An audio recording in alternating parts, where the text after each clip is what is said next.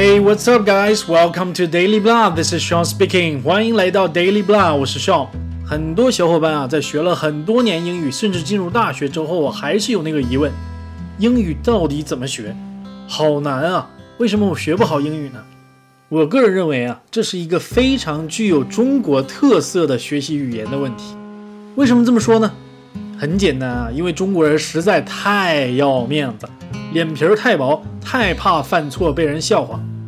听说读写这四项最基础的能力啊，也就是读和写稍微还能过关，也就是我们说的哑巴英语。到听和说，那真是一塌糊涂啊，彻底败下阵来。还不是因为听得少，说得少，不敢开口吗？而且我个人认为，还有另外非常非常重要的一点，那就是在国内教英语的时候。没有任何人教你语言背后相关的文化背景。你要知道，没有文化也就没有语言。语言是建立在文化基础上的，没有任何语言是能独立于文化存在的。所以我说，教语言，尤其是教英语，如果你不教英语相关的文化背景的话，那纯属耍流氓加骗钱。这是我一贯强调的一个观念。然而，没有多少机构和老师能做得到。为什么呢？因为他们自己也没有意识到，或者根本就不懂。咱们今天呢，来读一篇文章，看看一个以英语为母语的人怎样建议别人来学习一种新的语言。The best and fastest way to learn another language. It's easier than you think to learn another language, especially since you already know one. Why most of us failed in high school? The majority of us have failed to learn a second language, even though we have all learned our first. Everyone on the planet is fluent in at least one language, so we all have what it takes to learn at least one. So, why is learning a second language so hard? It's because it's taught wrong.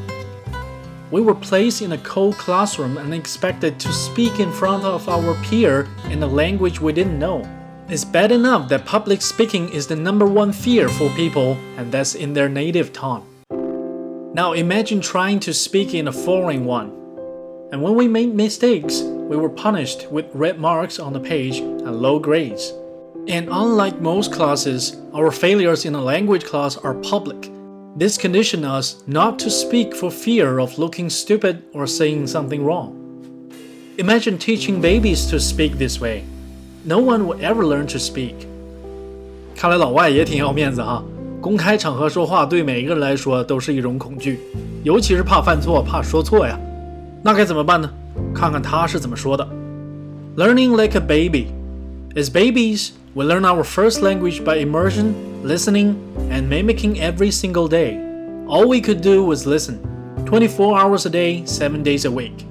And not once did we receive a grammar lesson from anyone. We didn't study grammar books, endlessly conjugate verbs, memorize vocabulary, we didn't get marked down every time we made a mistake. And that's why we learn it so well.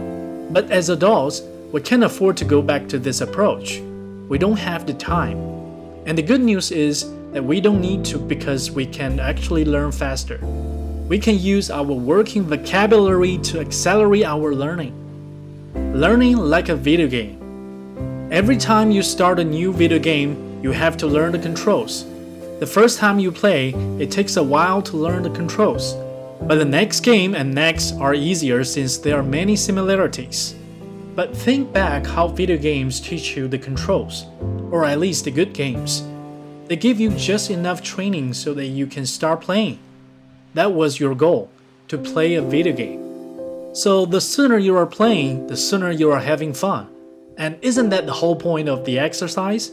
And if you are having fun, you don't even realize that you are still learning how to play the game. It just happens. And before you know it, you just react without thinking. And you are doing things, hard things, with ease. How did you get so good?